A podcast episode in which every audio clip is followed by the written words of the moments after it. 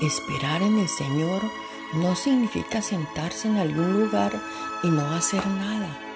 Significa esperar expectante en Dios mientras vives tu vida.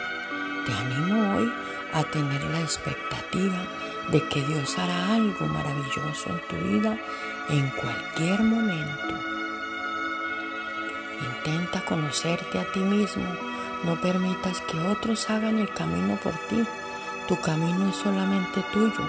Otros pueden caminar a tu lado, pero nadie puede caminar por ti.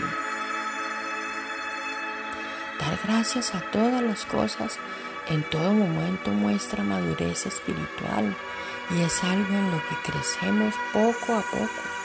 No nacemos como personas agradecidas, pero podemos cultivar una cultura de gratitud en nuestras vidas.